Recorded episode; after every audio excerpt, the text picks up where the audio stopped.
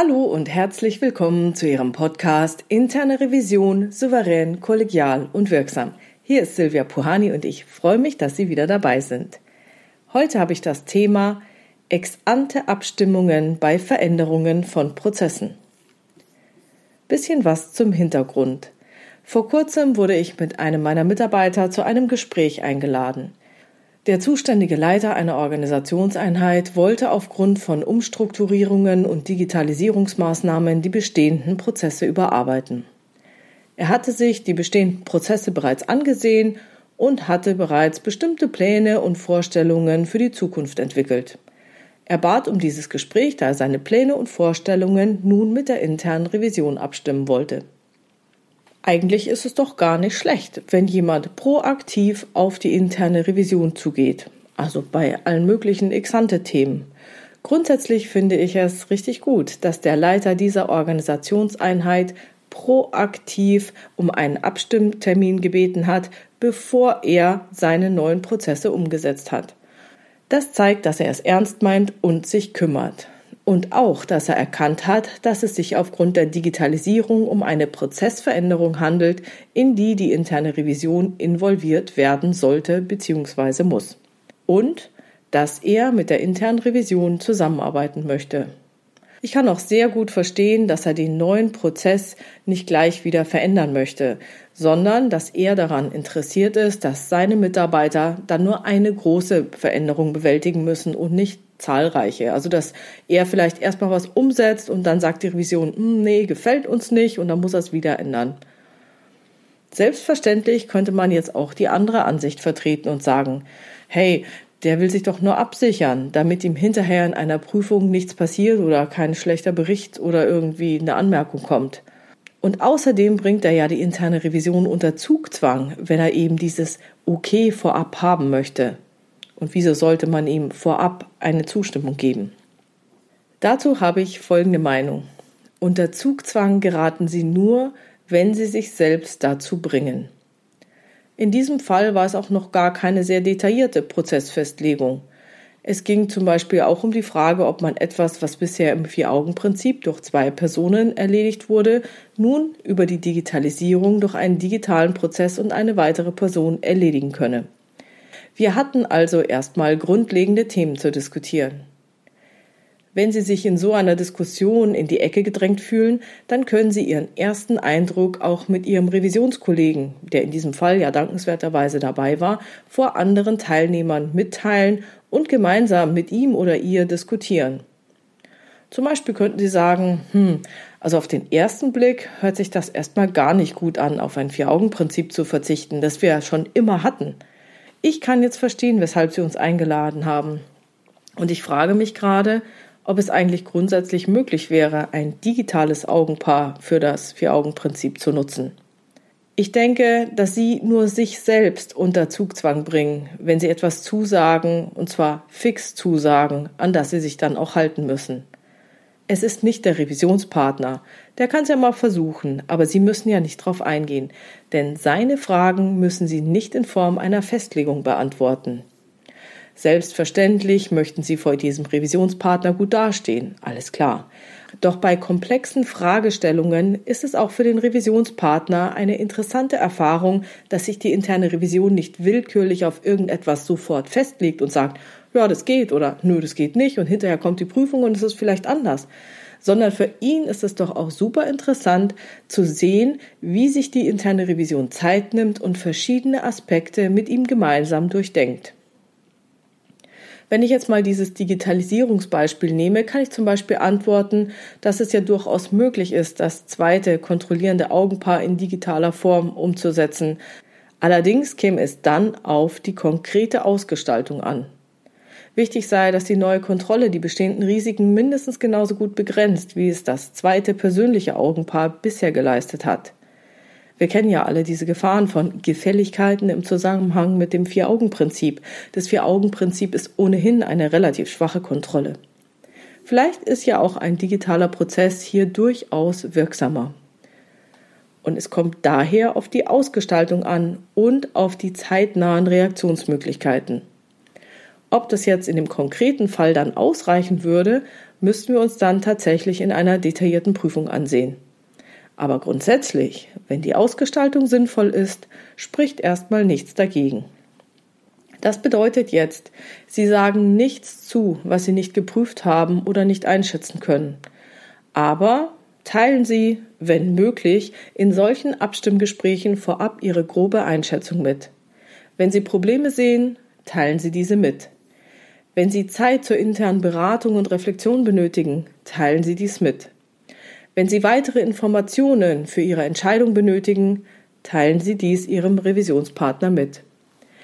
Gehen Sie in einen offenen Austausch, aber erledigen Sie keinesfalls die Aufgaben des Fachbereichs.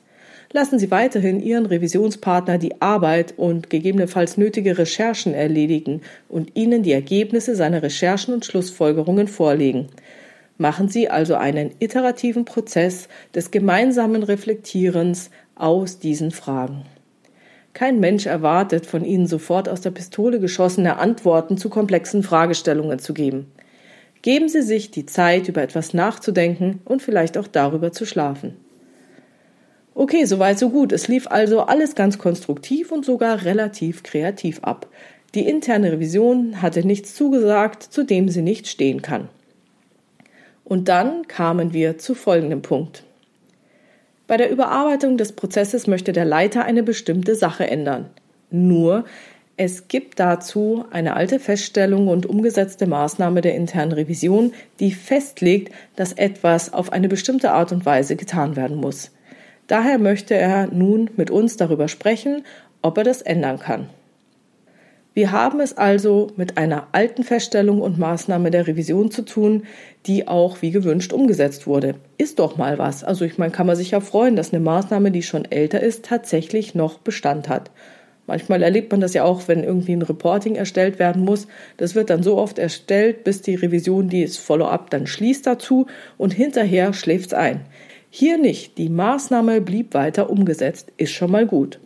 Jetzt besteht aber das Problem, dass Sie die Hintergründe dieser Feststellung und Maßnahme wahrscheinlich nicht kennen und sich gegebenenfalls unter dem gleichen Zugzwang fühlen, eine schnelle und verbindliche Antwort zu geben. In solchen Fällen ist es immer hilfreich herauszufinden, von wem in der internen Revision diese Feststellung und Maßnahme stammt und natürlich auch von wann. Dann haben Sie die Chance, mit Ihrem Kollegen zu sprechen und die Hintergründe zu erfahren. Also, Falls Sie den Kontext der Maßnahme nicht kennen, bringen Sie ihn in Erfahrung. Erkundigen Sie sich bei Ihrem Kollegen nach den Beweggründen dafür. Wenn Sie in einem Gespräch sind und in diesem Fall erstmal recherchieren müssten, dann machen Sie es so, dass Sie den Revisionspartner in dem Moment, wo er eben diese Bitte an Sie heranträgt, genau zu diesen Hintergründen befragen. Eventuell sind sie ihm ja bekannt und er kann seine Sicht der Dinge erläutern und nochmal die Hintergründe erzählen. Falls es ihm nicht bekannt ist, dann fragen Sie ihn, wie er die Sache einschätzt und aus welchen Gründen er nun eine Änderung vornehmen möchte. Also lassen Sie ihn auf alle Fälle seine Sicht der bisherigen Situation und die Gründe für eine Änderung erläutern. In diesem Fall hat er seine Sicht der Historie der aktuellen und geplanten Situation dargestellt. Es war für mich nicht nötig, revisionsseitig zu recherchieren, da mir die Hintergründe der Feststellung und Maßnahme bekannt waren. Ich wusste, dass diese aufgrund anderer Kontextbedingungen getroffen wurden. Da sich der Kontext inzwischen aber geändert hatte und nachweislich geändert hatte, das war auch offiziell bekannt, war es in diesem Fall nicht mehr nötig, an der Aufrechterhaltung der Maßnahme festzuhalten. Dennoch wollte ich ihm diesbezüglich keinen Freifahrtschein für alle seine zukünftigen Handlungen geben. Was weiß ich, wie er den Prozess dann geändert hätte. Ich habe ihm mitgeteilt, dass diese Feststellung und Maßnahme aufgrund anderer Kontextbedingungen getroffen wurde und dass er sich für dieses Thema gerne eine andere sinnvolle Lösung überlegen kann, wenn ihm die aktuelle nicht gefällt. Wir haben dann noch in die ein oder andere Richtung laut nachgedacht und haben uns dann auf einen zukünftigen Termin vertagt, um die konkreteren Prozessausgestaltungen zu besprechen. Und schon sind wir beim Fazit. Niemand erwartet von Ihnen sofort aus der Pistole geschossene Antworten zu komplexe Fragestellungen. Vielleicht ist es ein innerer Anteil von Ihnen, so ein kleiner Antreiber, der meint, ach, das musst du doch machen. Du willst doch vor dem anderen gut dastehen. Aber mit diesem Antreiber in Ihnen sollten Sie nicht koalieren. Da würden Sie sich nur selbst unter Zugzwang bringen. Sagen Sie nichts zu, was Sie nicht geprüft haben oder nicht einschätzen können. Aber informieren Sie Ihren Revisionspartner, sofern möglich, über Ihre grobe Einschätzung. Wenn Sie Probleme sehen oder Informationen brauchen oder Zeit brauchen für interne Beratung und Reflexion, sagen Sie das Ihrem Revisionspartner. Gehen Sie gerne in einen offenen Austausch, aber erledigen Sie keine Aufgaben des Fachbereichs. Lassen Sie weiterhin Ihren Revisionspartner die Arbeit und nötigen Recherchen machen und seien Sie bereit, seine Ergebnisse mit ihm zu diskutieren. Machen Sie gerne einen iterativen Prozess dieses gemeinsamen Reflektierens daraus. Und geben Sie sich bitte die Zeit, über etwas nachzudenken und vielleicht auch darüber zu schlafen. Falls von Ihrem Revisionspartner alte Feststellungen und Maßnahmen in Frage gestellt werden, informieren Sie sich immer über die Hintergründe und Motive bei Ihrem Revisionspartner und auch bei Ihren Revisionskollegen, bevor Sie irgendeine Zusage machen. Und das war's heute schon wieder mit dem Thema Ex-ante Abstimmung bei Veränderung von Prozessen. Wenn Sie eine Fragestellung haben, die Sie in diesem Podcast gerne beantwortet hätten, schreiben Sie mir diese doch per Mail an info@puhani.com oder Sie nutzen eines der Kontaktformulare auf meiner Webpage www.puhani.com.